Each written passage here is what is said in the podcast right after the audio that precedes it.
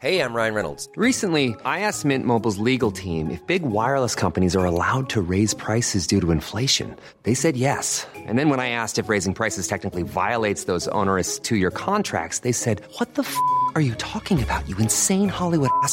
So to recap, we're cutting the price of Mint Unlimited from $30 a month to just $15 a month. Give it a try at mintmobile.com slash switch. $45 upfront for three months plus taxes and fees. Promo for new customers for limited time. Unlimited more than 40 gigabytes per month. Slows. Full terms at mintmobile.com. C'est un vote historique. Le Sénat approuve l'inscription de l'IVG dans la Constitution. 267 sénateurs ont voté pour, 50 ont voté contre. Le Parlement va se réunir lundi en congrès à Versailles pour inscrire l'IVG dans la Constitution française. Nouvelle journée au Salon de l'Agriculture et nouveau défilé pour les personnalités politiques. Marine Le Pen s'est rendue porte de Versailles ce mercredi et les agriculteurs lui ont réservé un accueil bien chaleureux sur place. Et la présidente du RN à l'Assemblée a été claire, elle prépare bien l'élection présidentielle de 2027. Une large majorité de Français contre l'envoi de troupes militaires françaises en Ukraine. C'est le résultat de notre dernier sondage CSA pour CNews Europe 1 et le JDD. 76% des personnes interrogées sont contre, 23% sont pour. Un sondage qui intervient deux jours après les propos d'Emmanuel Macron qui n'exclut pas l'envoi de troupes occidentales sur place. Et puis les réquisitions sont attendues ce jeudi matin au procès du meurtre d'Éric Masson. Ce policier de 36 ans tué le 5 mai 2021 à Avignon. Et ce mercredi, les partis civils n'ont pas caché un certain dégoût dans leur plaidoirie face à un accusé qui risque la prison à perpétuité. Nous ferons le point au palais de justice d'Avignon à la fin de ce journal.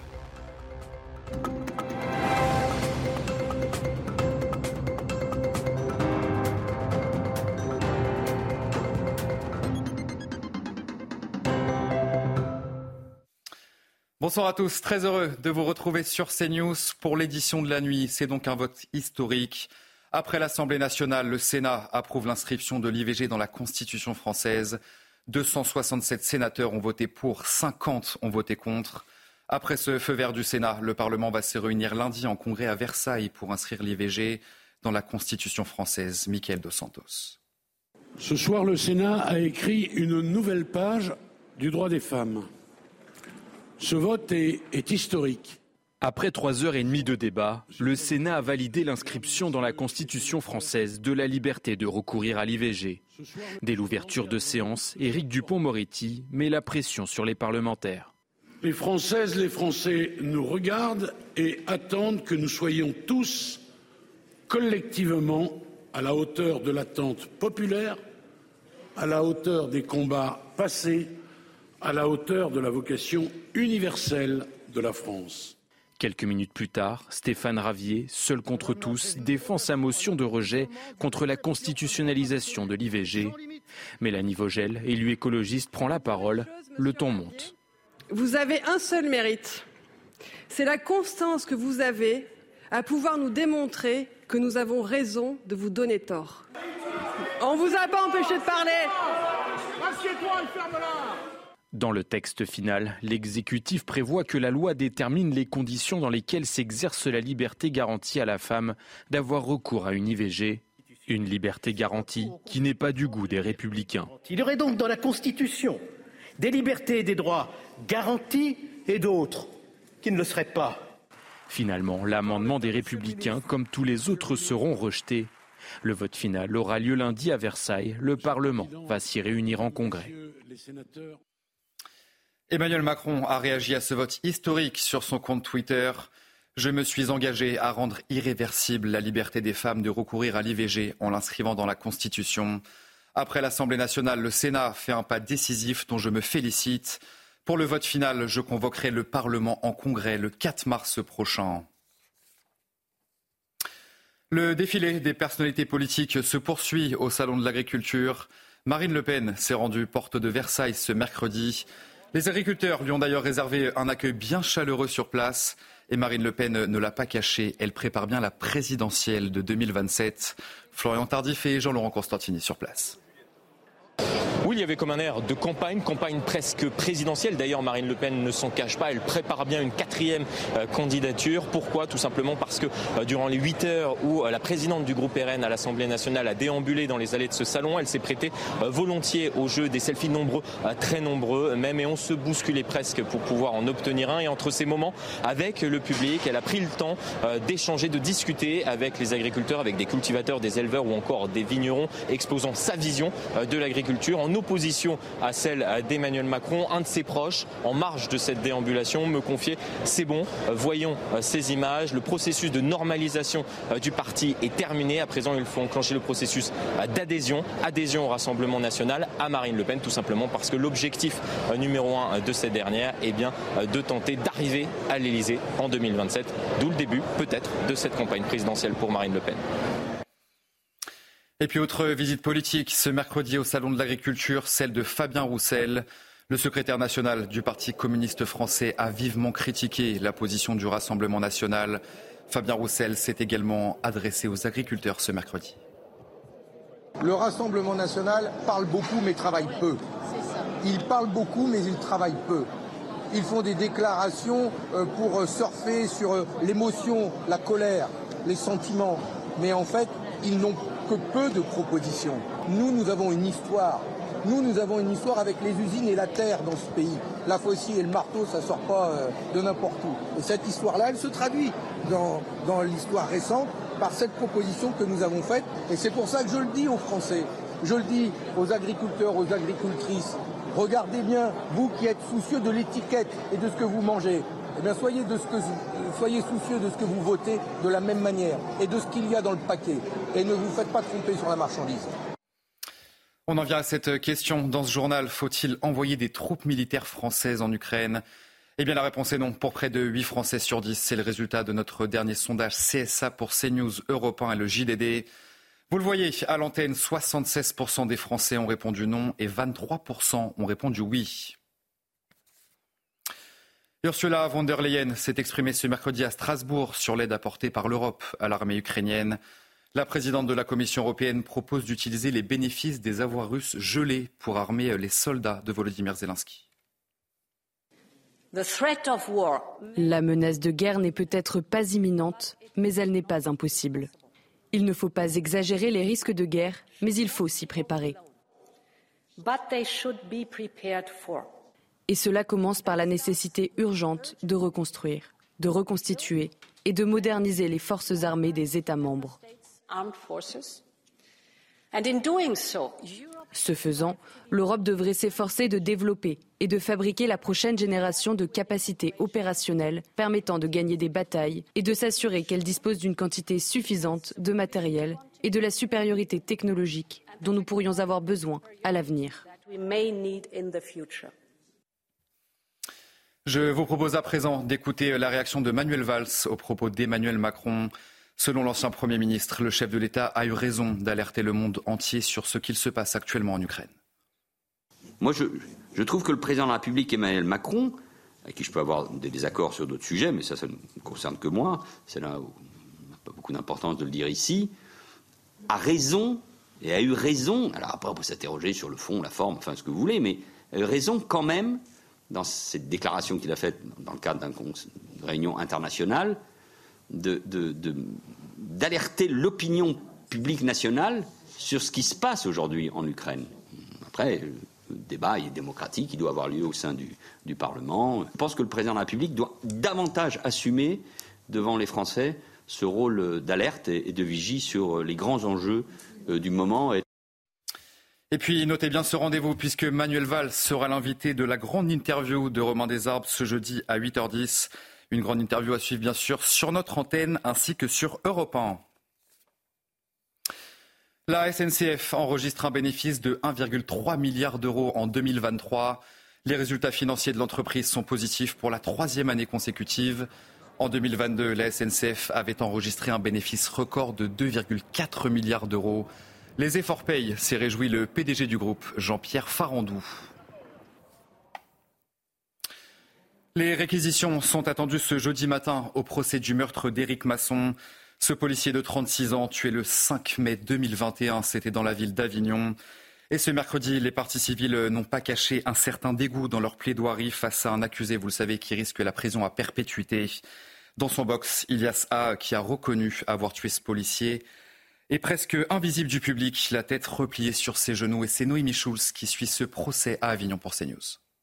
J'ai fait le con, j'ai voulu faire le beau. Voilà à quoi tient la mort d'Éric Masson. Ilias Akoudad a expliqué que ce 5 mai 2021, il sort de chez lui avec une arme car il a des différends avec des individus du centre-ville d'Avignon.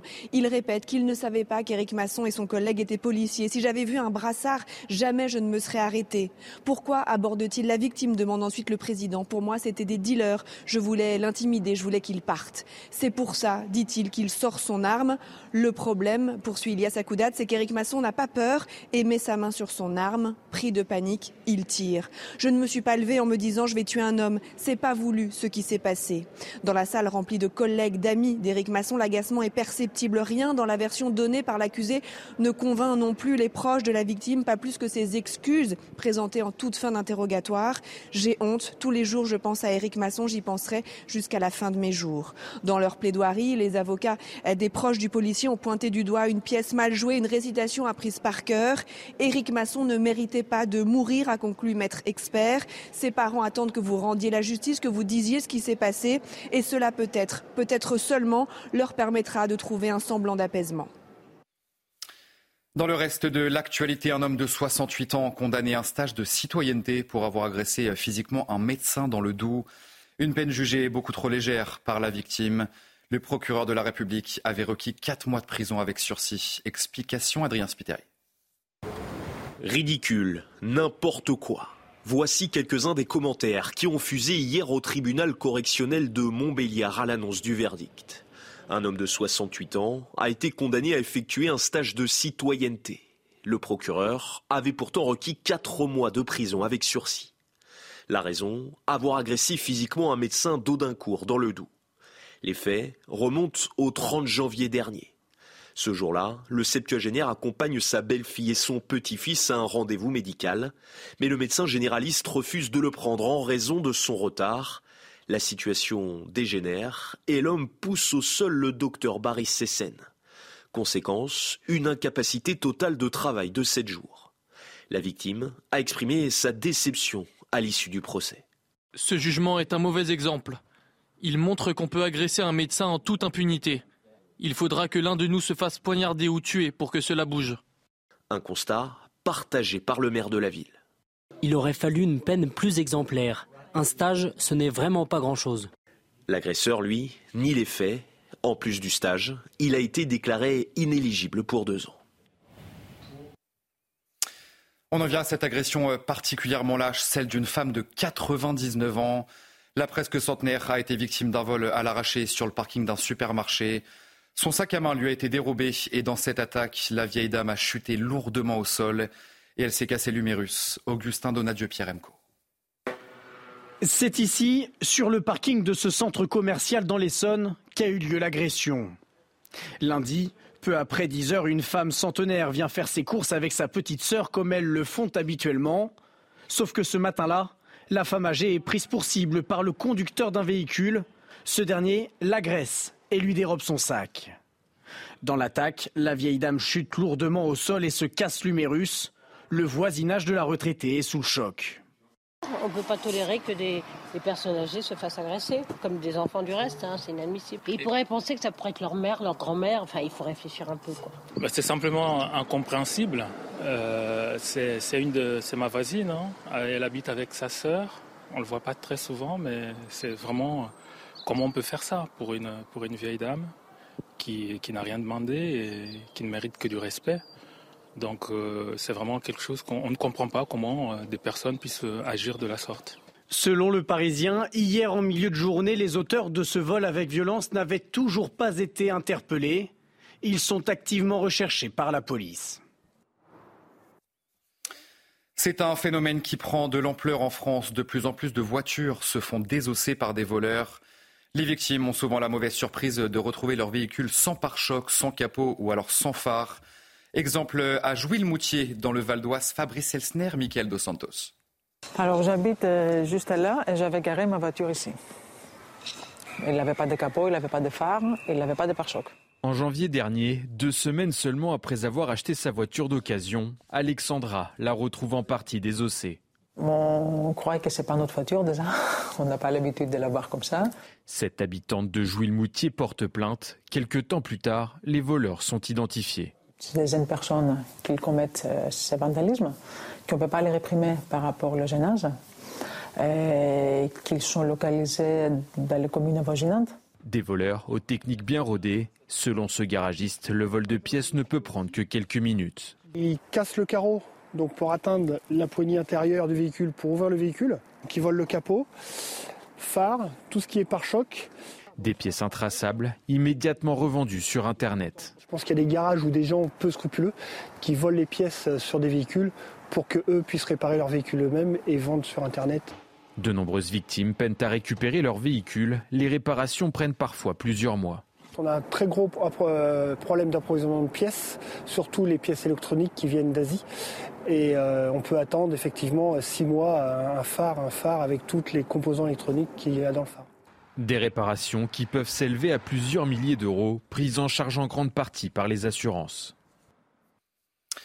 Et enfin, les députés européens ont rejeté la visite médicale obligatoire tous les 15 ans.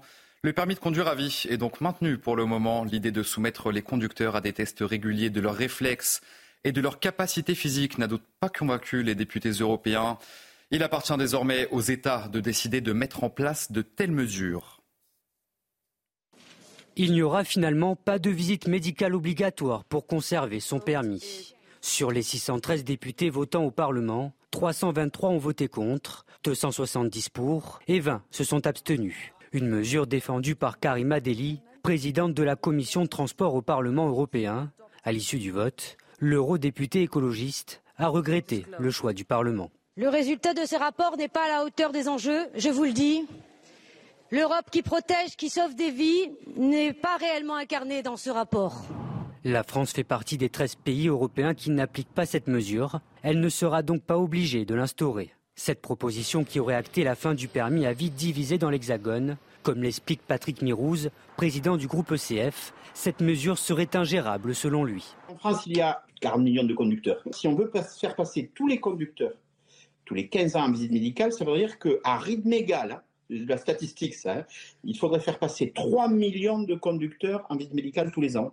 Euh, ben, je ne sais pas comment on peut faire ça.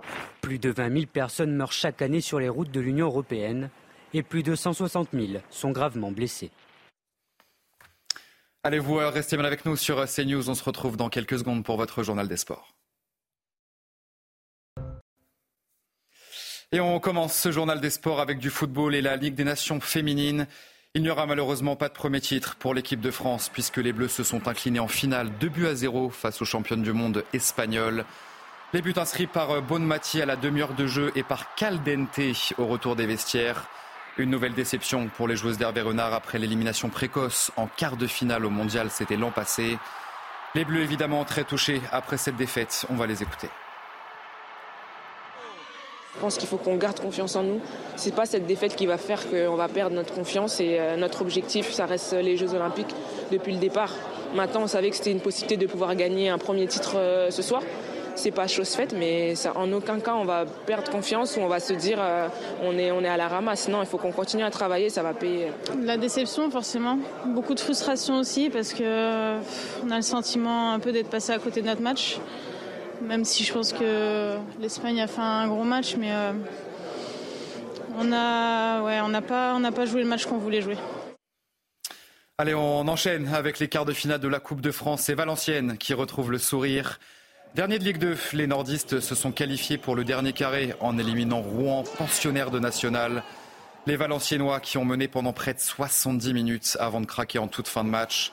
Tout s'est donc joué au tir au but, mais contrairement à Toulouse et Monaco, eh bien les nordistes ont été plus adroits dans l'exercice que les Rouennais. Valenciennes qui peut rêver d'une deuxième finale de coupe, 73 ans après la première. Et puis ce week-end au Bahreïn, c'est le grand retour, vous le savez, de la Formule 1. Dès ce jeudi, vous pourrez suivre à partir de midi 15 les deux premières séances d'essai libre de la saison. Ça sera sur Canal Plus Sport. Pas de nouvelles têtes dans le paddock, mais toujours le même super favori. Il s'agit bien sûr de Max Verstappen. À seulement 26 ans, le Néerlandais vise déjà une quatrième couronne mondiale. Sylvain Michel. Max Verstappen se dirige-t-il vers un quatrième titre de suite? Et va-t-on assister à une nouvelle démonstration de Red Bull cette saison? I don't really think about that. I just look at what we are doing here, and uh, yeah, I think there's of course always a lot of work to do. You always want to do better, but I think we had a very positive test, and uh, we learn a lot from every single uh, thing that we change on on the car, and we also know um, yeah what we want to do for next week, and that's yeah what we'll focus on. Une confiance teintée de modestie, l'envie également de ne pas trop en dire. Après, on ne sait pas encore exactement comment la performance est par rapport aux autres, mais oui, c'est pour l'instant, tout se passe bien. Et chez la concurrence, on ne se fait pas d'illusions à quelques jours du premier Grand Prix de la saison, ce samedi à Bahreïn.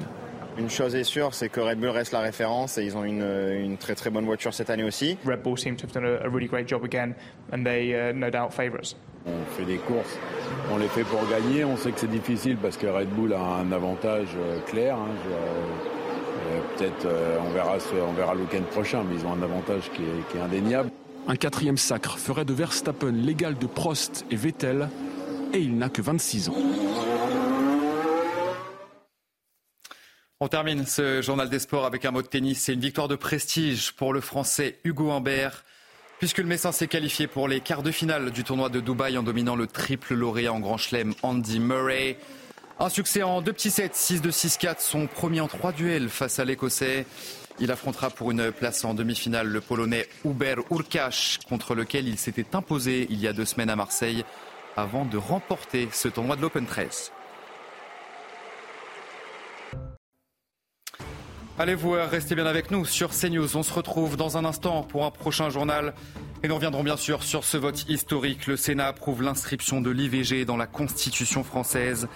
267 sénateurs ont voté pour, 50 ont voté contre. Le Parlement va désormais se réunir lundi en congrès à Versailles pour inscrire l'IVG dans la Constitution.